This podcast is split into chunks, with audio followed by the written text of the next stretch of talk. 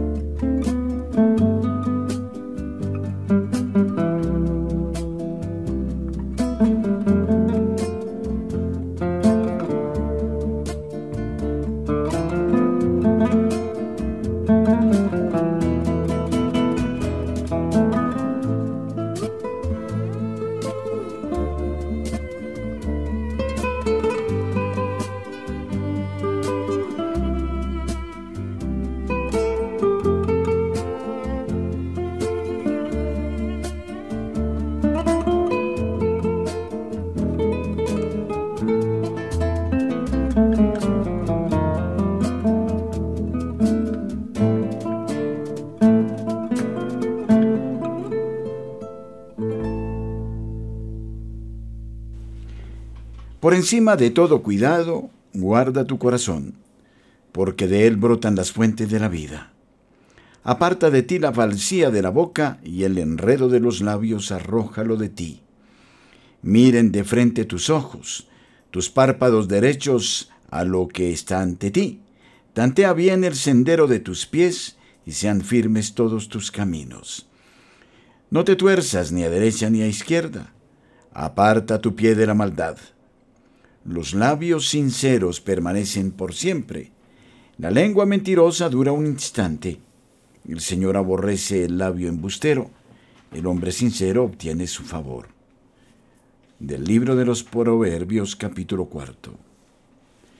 Espero tener suficiente firmeza para observar el más envidiable de todos los títulos, el carácter de hombre honesto, decía George Washington una nota agradable para usted. Radio María, gracia y presencia, rodando, rodando.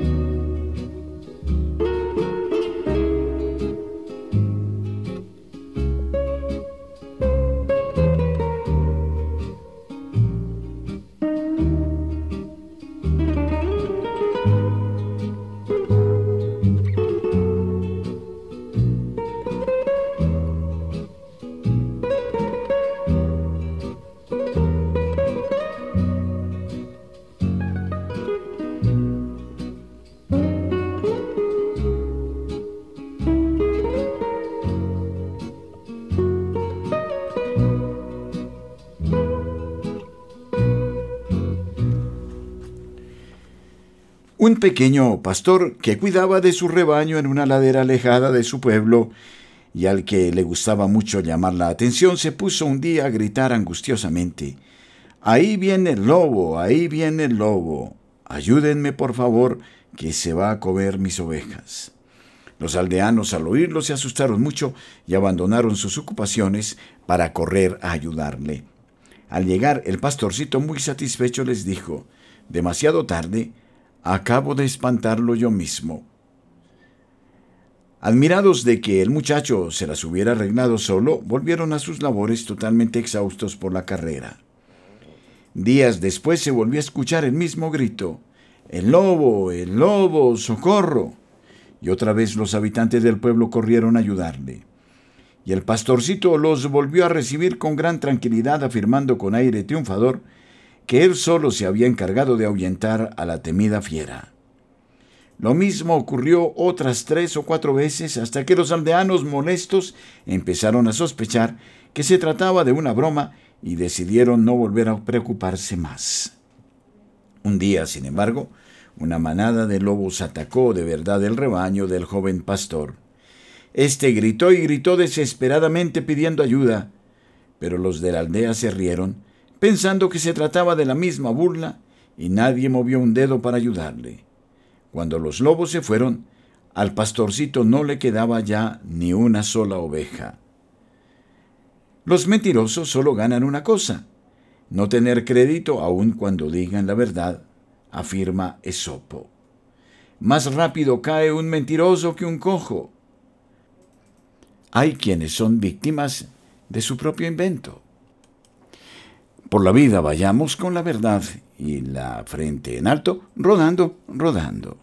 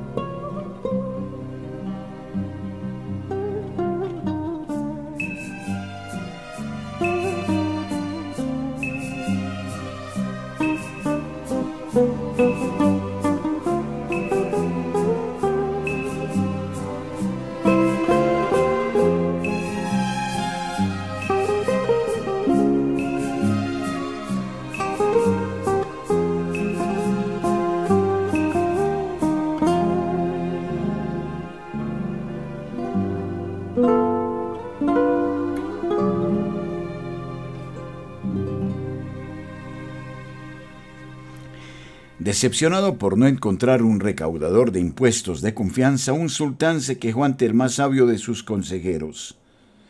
No puedo creer que no haya un solo hombre honrado en todo este reino. ¿Qué vamos a hacer? Veamos, Alteza. Se me ocurre una cosa, dijo el consejero. ¿Qué puede ser? preguntó el sultán ansioso. Se trata de un problema muy serio, añadió. No os preocupéis, simplemente anunciad que un nuevo recaudador es requerido en palacio yo me encargo del resto. Al día siguiente del anuncio, un buen número de aspirantes a recaudadores de impuestos se agolpaban en el recibidor del palacio del sultán. gordos o flacos, altos o bajos, todos lucían trajes elaborados y costosos y se paseaban con arrogancia por el salón.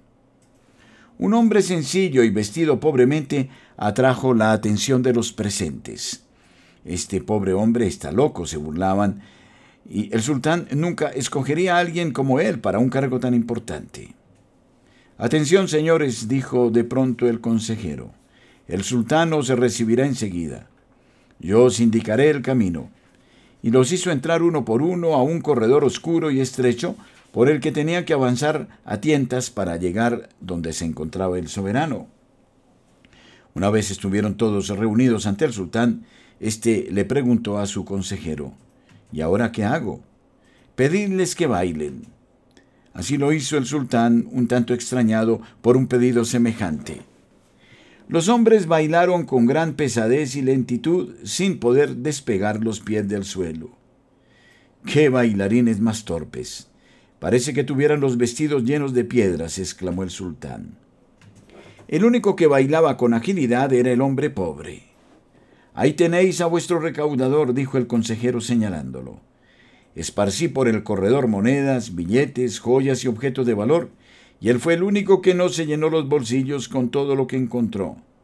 El sultán había dado por fin con un hombre honrado. Este es un cuento tradicional turco.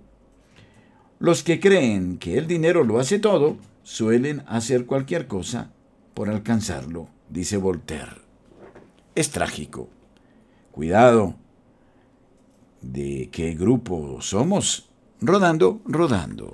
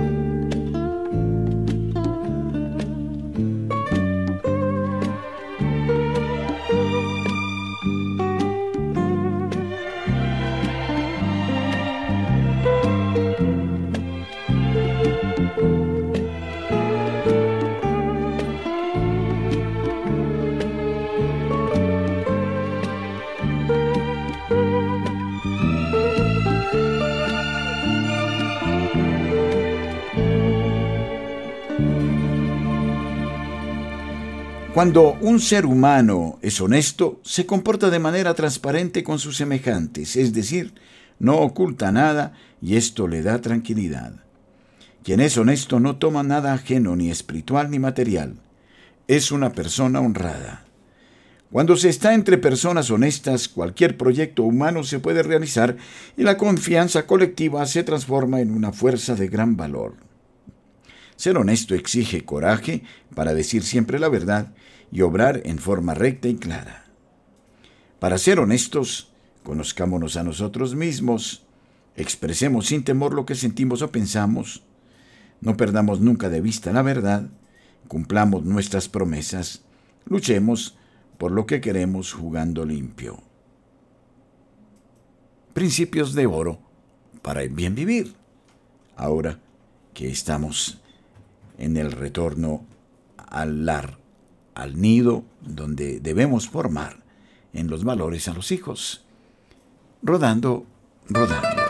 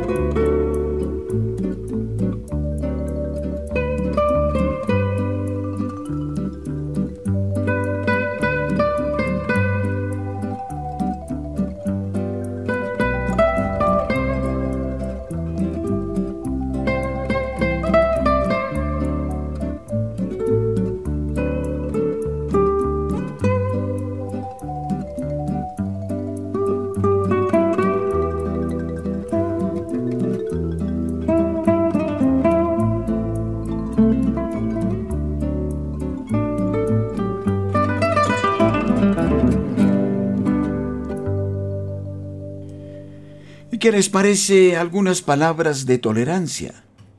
Lo mejor que puedes dar a un enemigo es el perdón. A un adversario, tolerancia. A un amigo, oídos. A un hijo, buen ejemplo. A tu padre, respeto. A tu madre, una conducta que la haga sentirse orgullosa de ti. Al prójimo, caridad. Y a ti mismo, amor propio. Dice Benjamin Franklin. No comparto lo que dices, pero defenderé hasta la muerte tu derecho a decirlo, afirma Voltaire. Rodando, rodando.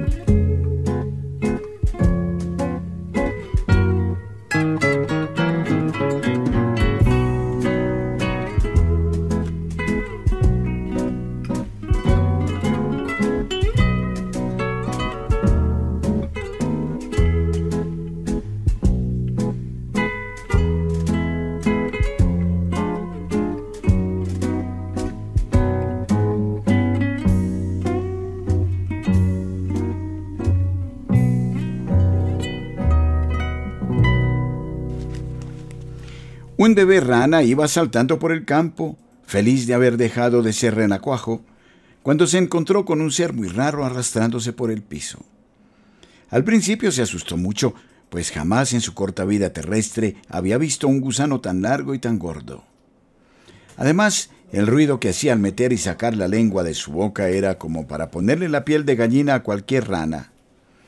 Se trataba, en verdad, de un bicho raro, pero tenía, eso sí, los colores más hermosos que el bebé rana había visto jamás. Ese vistoso colorido alegró inmensamente al bebé rana y le hizo abandonar de un momento a otro sus temores. Fue así como se acercó y le habló. Hola, dijo el bebé rana, con el tono de voz más natural y selvático que encontró. ¿Quién eres tú? ¿Qué haces arrastrándote por el piso? Soy un bebé serpiente, contestó el ser con una voz llena de silbidos, como si el aire le, se le escapara sin control por entre los dientes. Las serpientes caminamos así. ¿Quieres que te enseñe? Sí, sí, exclamó el bebé rana, impulsándose hacia arriba con sus dos larguísimas patas traseras en señal de alegría. El bebé serpiente le dio entonces unas cuantas clases del secreto arte de arrastrarse por el piso, en el que ninguna rana se había aventurado hasta entonces. Luego de un par de horas de intentos fallidos, en los que el bebé rana atragó tierra por montones y terminó con la cabeza clavada en el suelo y sus largas patas agitándose en el aire, pudo por fin avanzar algunos metros, aunque de forma bastante cómica. Ahora yo quiero enseñarte a saltar. ¿Te gustaría? le preguntó el bebé rana a su nuevo amigo. Encantado, repuso el bebé serpiente, haciendo remolinos en el suelo de la emoción. Y el bebé rana le enseñó entonces al bebé serpiente el difícil arte de caminar saltando en el que ninguna serpiente se había aventurado hasta entonces. Para el bebé serpiente fue tan fácil aprender a saltar como para el bebé rana aprender a arrastrarse por el piso. Fueron precisas más de dos horas para que el bebé serpiente pudiera despegar del suelo por completo su larguísimo cuerpo. Al fin lo logró, pero se veía tan gracioso cuando se elevaba y chapoteaba tan fuertemente entre el barro después de cada salto que los dos amigos no podían menos que reírse a carcajadas. Así pasaron toda la mañana divirtiéndose como enanos y burlándose amistosamente el uno del otro. Y hubieran seguido todo el día si sus respectivos estómagos no hubieran empezado a crujir recordándoles que era la hora de comer. Nos vemos mañana a la misma hora, dijeron al despedirse. Ya les contaré la segunda parte. Rodando, rodando.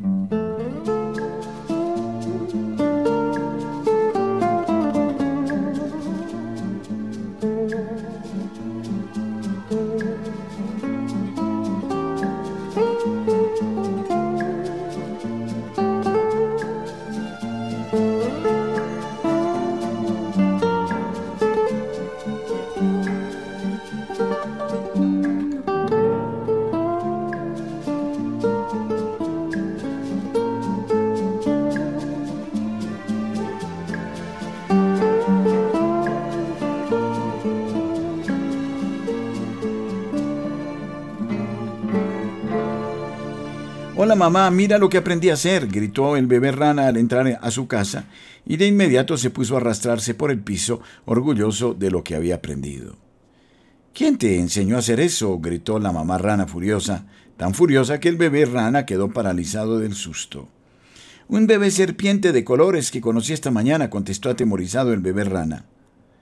¿No sabes que la familia de serpientes y la familia rana somos enemigos? Siguió tronando mamá rana. Te prohíbo terminantemente que te vuelvas a ver con ese bebé serpiente.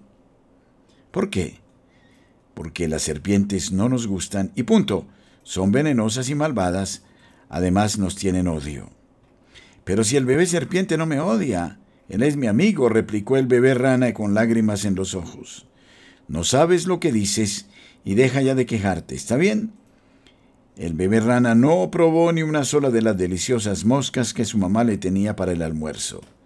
Se le había quitado el hambre y no entendía por qué. Lo que pasaba era que estaba triste y no lo sabía. Cuando el bebé serpiente llegó a su casa, le ocurrió algo similar. ¿Quién te enseñó a saltar de esa manera tan ridícula? le preguntó su mamá, parándose en la cola de la rabia.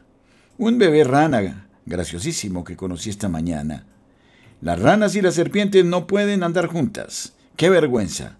La próxima vez que te encuentres con ese bebé rana, mátalo y cómetelo. ¿Por qué? preguntó el bebé serpiente aterrado. Porque las serpientes siempre han matado y se han comido a las ranas. Así ha sido y tiene que seguir siendo siempre. Ni falta hace decir cómo se sintió el bebé serpiente de solo imaginarse matando a su amigo y luego comiéndoselo como si nada.